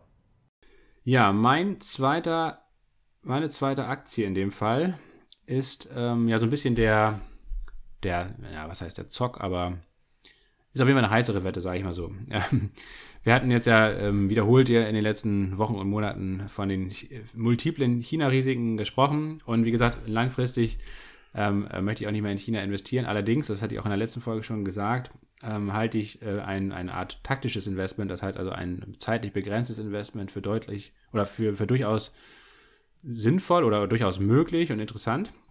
Und ähm, ich habe mir ein, ein Unternehmen rausgesucht, auch das hatte ich, glaube ich, in der letzten Folge schon kurz erwähnt, nämlich BYD, ähm, Elektrobauer, Autobauer, ähm, aber auch Batteriehersteller zum Beispiel aus China. Ähm, Und zwar aus zwei Gründen. Ähm, einerseits ist die Aktie eben nicht in den USA gelistet, was, was sie schon mal meines, ja, meines Erachtens deutlich sicherer macht oder deutlich ähm, interessanter für ein Investment als zum Beispiel Alibaba oder JD, die halt ja ein Erstlisting in, an der Wall Street haben, was ein zusätzliches Risiko meines Erachtens bedeutet, dass das eben vielleicht auch mal die, listet, die gelistet wird in den nächsten Jahren. Ähm, und zum Spielball wird da der, das Konflikt zwischen den USA und China. BYD ist eben nur in Hongkong gelistet und das finde ich ähm, schon mal deutlich besser und solider. Nichtsdestotrotz, politische Risiken bleiben natürlich auch da, ähm, gerade für westliche Investoren. Ähm, und BYD ist letztendlich wirklich ein sehr gut aufgestelltes äh, ähm, Unternehmen, nach wie vor. Er hat sich extrem gut geschlagen, wächst stark. Die, die, die Zahlen, die Auslieferzahlen ähm, werden Quartal für Quartal auch wieder überboten, obwohl sie eigentlich schon sehr stark prognostiziert wurden. Warren Buffett ist ja nach wie vor auch investiert, hat allerdings anscheinend sein Investment so ein bisschen reduziert. Hat er jetzt auch, wie gesagt, seit über zehn Jahren schon gehalten, seit 2008, glaube ich, wenn ich richtig äh, informiert bin. Ähm, naja, und, und BYD ist, glaube ich, nach wie vor einer der Hauptprofiteure ähm, beim chinesischen, äh, auf dem chinesischen Automarkt, äh, wo der, der Wandel stattfindet zwischen vom Verbrennungsmotor hin zum Elektroauto, ähm, wird, glaube ich, viele Anteile gewinnen, auch von westlichen Autoherstellern, äh, auch vor allem deutschen Autoherstellern. Wird, glaube ich, auch Tesla ähm, Konkurrenz machen, ähm, stärker Konkurrenz machen. An, anders als bei Tesla oder auch bei, bei NIO, einem anderen chinesischen Hersteller, sind die Zahlen eben bei BYD bislang zumindest weiterhin sehr stark. Ähm, obwohl Tesla eben zum Beispiel schon Produktion ähm, zurückfährt, auch NIO jetzt schwächer, etwas schwächere Zahlen geliefert hat. Bei BYD ist das nach wie vor bisher zumindest nicht der Fall. Das werde ich jetzt im Blick behalten. Die Aktie ist sehr schön zurückgekommen, ist ähm, im Sommer ja stark gestiegen ähm, auf ein neues Allzeithoch bei rund 40 Euro. Also ich spreche jetzt über die deutschen äh, Kurse in Euro ähm, an der Hongkong Stock Exchange. Also bei der Erstleistung geht es natürlich immer in Hongkong-Dollar. Und ähm, seitdem hat sich der Kurs aber wieder eben fast halbiert, also bei knapp über 20. Und da hat in der Vergangenheit zumindest immer wieder ähm, große Gegenbewegungen stattgefunden. Also das ist jetzt eine signifikante Unterstützung. Deswegen werde ich das jetzt vielleicht noch mal ein paar Tage beobachten, ob das Niveau auch wirklich hält. Ähm, und dann würde ich da wahrscheinlich wirklich mal eine Position aufmachen. Natürlich eine kleine Größe, eine kleine Positionsgröße. Ähm, und auch mit einem Stopp. Ich glaube, ich werde auf jeden Fall auch einen Stoppkurs setzen, einen Stop-Loss unter dieses Unterstützungsniveau, also wahrscheinlich unter, unter 20 Euro. Ähm, zur Absicherung. Ähm, aber das wäre für mich vielleicht echt mal für nächstes Jahr ein, ein, ein Trade wert, glaube ich. Kein Investment für die Ewigkeit, aber zumindest ähm, bis 40 Euro, vielleicht auch darüber hinaus, könnte das durchaus nicht unbedingt im nächsten Jahr direkt gehen, aber vielleicht in den nächsten ein, zwei Jahren. Denn fundamental, wie gesagt, ist die Aktie sehr, sehr günstig bewertet. Das Wachstum stimmt weiterhin. BYD ist strategisch sehr gut aufgestellt, dürfte einer der Hauptprofiteure weiterhin sein. Und wenn jetzt wirklich das große Reopening kommt, das heißt also, wenn Covid einigermaßen glimpflich jetzt in China im Winter durchläuft und im nächsten Jahr dann wirklich die große Wirtschaftseröffnung stattfindet, das darf man, glaube ich, auch echt nicht unterschätzen. Also von daher, das, was der Aktienmarkt jetzt beginnt, da in China einzupreisen. Wir haben ja gesehen, was jetzt ähm, im letzten Jahr, vor allen Dingen 2021, ähm, in den westlichen ähm, Wirtschaften passiert ist, nachdem viele Corona-Maßnahmen gelockert wurden und die Pandemie so langsam ihr Ende gefunden hat. Das steht China eigentlich noch bevor. Ähm, und dementsprechend, da hat sich jetzt der Konsum seit, auch seit drei Jahren durch diese Zero-Covid-Politik mehr oder weniger ja, aufgestaut. Und es kann eben durchaus sein, dass, dass da eben auch nochmal so richtig die Luzi abgeht. Und mal gucken. BYD ist meines Erachtens einer der solidesten und in Anführungsstrichen sichersten China-Investments. Wie gesagt, auch da gibt es natürlich politische Risiken, keine Frage. Aber im Vergleich zu vielen anderen äh, China-Unternehmen erscheint mir das auf jeden Fall da noch am geringsten. Dementsprechend also die Wahl auf BYD mit dem ganz klaren Hinweis, politisches China-Risiko, geringe Gewichtung und Stop-Loss beachten. Das sind die drei wichtigsten Merkmale dabei. Jonas, das soll es äh, zu meinem zweiten Investment ähm, gewesen sein. Jetzt kommen wir noch zu den Abstauberlimits ähm, des Jahres 2023. Man darf gespannt sein, Jonas. Was hast du mitgebracht? Ich habe Amazon mitgebracht. Amazon ist sicherlich eine Aktie, die viele hier verfolgen, die einige hier auch selber im Depot haben als Einzelinvestment äh, und oder als ähm, in, in, in einem ETF, zum Beispiel in MSCI World, ja ganz sicher die allermeisten. Und ja, Amazon würde ich, ähm, ähm, also das Abstauberlimit des Jahres 2023 sehe ich bei Amazon bei ungefähr 68 Dollar. Ähm, das ist so ungefähr ein Niveau, ähm, das wir 2018 zuletzt gesehen haben. Und da wären wir ungefähr bei 65 Euro. Die erste Tranche kaufe, werde ich aber schon nachkaufen bei äh, ungefähr 75 Dollar. Hm, da der Kurs Ende 2018 mal sein, sein Zwischenlow Zwischentief gehabt. Da sind wir in so im Bereich 70 Euro 30, 70 Euro 50. Und da würde ich dann äh, definitiv äh, schon mal mit einer ersten Tranche zugreifen. Aber wenn der Kurs dann da, ja, aus deutscher Perspektive jetzt so ungefähr das Niveau 65 Euro oder eben Dollar, 68 Dollar erreicht, da dann auch nochmal kaufen. Das halte ich für mich selber da, für das Abstauberlimit des Jahres 2023.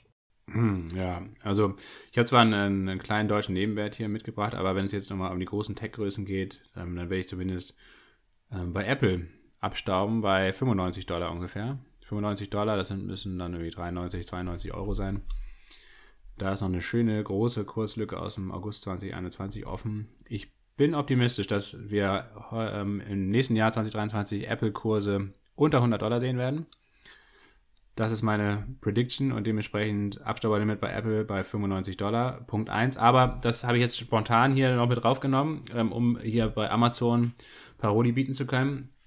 Ähm, in der Vorbereitung habe ich mich auf Deutsch spezialisiert. Deutsch hatten wir ja auch schon des Öfteren. In der letzten Folge haben wir es kurz angesprochen und dann hatten wir es ausführlich, hatten wir Deutsch im Sommer besprochen und zwar in der Folge 123 in der viel diskutierten Brummi-Folge Reich werden mit Brummi-Aktien. Also wer sich für deutsche Nebenwerte interessiert, zyklische Nebenwerte, der ist da vielleicht mal ganz gut aufgehoben. Da haben wir verschiedene Nutzfahrzeughersteller mal unter die Lupe genommen. Unter anderem Deutz, Motorenhersteller aus Deutschland, äh, aus Köln äh, mit, mit langer, langer Tradition. Und was ich wirklich total faszinierend äh, finde, habe ich auch schon oft gesagt, will ich jetzt nicht nochmal ausführlich betrachten, ähm, um hier nicht die Leute zu langweilen. Aber wie gesagt, schaut euch einfach mal den 10-Jahres-Chart an von Deutz. Die Aktie pendelt zwischen 3 Euro auf der Unterseite und 8 Euro auf der Oberseite, Pi mal Daumen. Und ähm, ist ein sehr, sehr gutes Paradebeispiel für einen zyklischen Aktienwert. Das heißt also ein, ein Unternehmen, das die, die Konjunkturzyklen mehr oder weniger mitnimmt, ähm, die man also weniger als Buy and Investment sehen sollte, sondern eher als, als Swing Trade. Und da Deutsch jetzt aktuell bei 4 Euro tradet, vielleicht doch nochmal, die waren schon bei 3 Euro ähm, Ende September, ich setze darauf, dass sie zumindest nochmal bis 303,50 Euro zurückkommen. Bei 3,50 Euro würde ich die erste Tranche aufnehmen und bei 3 Euro vielleicht, hat man ja Glück, es kommt auch nochmal auf 3 Euro, bildet da einen Doppelboden. Da würde ich also die zweite Tranche ähm, aufnehmen, das absolute Abstauerlimit, also bei 3 Euro platzieren. Äh, und dann mehr oder weniger einen Preisalarm, beziehungsweise eigentlich auch ein ähm, Verkauf-Limit-Order schon reinsetzen. Einmal auch in zwei Tranchen bei 7,50 Euro und bei 8 Euro. Mal gucken, wann es dann ähm, stattfindet. Das wird dann natürlich eine Weile dauern, bis die Aktie dahin läuft, aber bin ja eigentlich ganz optimistisch, dass das passiert. Ähm, das wäre also mein Abstauberlimit 2023 bei Deutz, also bei eher einem unbekannten Wert. Apple 95 Dollar. Ja, und ansonsten glaube ich, werden wir im nächsten Jahr viele Abstauberlimits äh, miterleben, Jonas. Tesla 95, äh, 65 US-Dollar wird auch bei Tesla noch drin sein. Wow, okay, schauen wir mal. Das ist immerhin nochmal, nochmal fast 50 Prozent vom aktuellen Niveau runter. Mal gucken, ob das stimmt. Aber das wäre dann auch, da, da würde ich tatsächlich sogar mal wieder, was heißt mal wieder, ich habe noch nie eine Tesla-Aktie besessen, aber bei 65 Dollar, wenn es dahin geht, würde ich Tesla auf jeden Fall mal kaufen. Auch nicht als Buy-and-Hold-Investment, weil ich nach wie vor sehr skeptisch gegenüber dem Unternehmen und vor allem gegenüber Elon Musk bin, aber bei, bei 65 Dollar erscheint mir ein, ein taktischer, zeitlich begrenzter Trade doch sehr, sehr aussichtsreich bei Tesla. Toll, Lasse. Jetzt haben wir im Jahresausblick trotzdem nochmal ganz zum Schluss, hast du nochmal Elon Musk erwähnt, sicherlich einer ja, der Namen, die hier in diesem Jahr mit am häufigsten erwähnt wurden. Ähm, hinter den Namen Lasse und Jonas im Podcast natürlich. Und ja, dann bleibt uns nichts anderes, als euch äh, ein frohes neues Jahr zu wünschen. Beste Gesundheit, viel Spaß, viel Freude, viel Erfolg. Ähm, privat, beruflich, an den Aktien- und Finanzmärkten. Bleibt uns gewogen. Ähm, wir sind auf euch angewiesen. Der Podcast finanziert sich nicht durch Werbung, sondern ausschließlich durch, durch Spenden beziehungsweise im Abschluss von Abos, die ihr auf promilleprozente.de finden könnt. Äh, ihr könnt uns auch einmalig ähm, Kaffeekassenspenden zukommen lassen, zum Beispiel über PayPal. Fanpost at promilleprozente.de ist da die PayPal-Adresse unserer Wahl. Darüber freuen wir uns sehr, damit äh, wir hier weiterhin einigermaßen ausgeruht ähm, aufnehmen können. Ja, vielen Dank, dass ihr, dass ihr euch, wenn ihr bis zum Ende jetzt hier dabei geblieben seid, das euch angetan habt, unseren Ausblick 2023.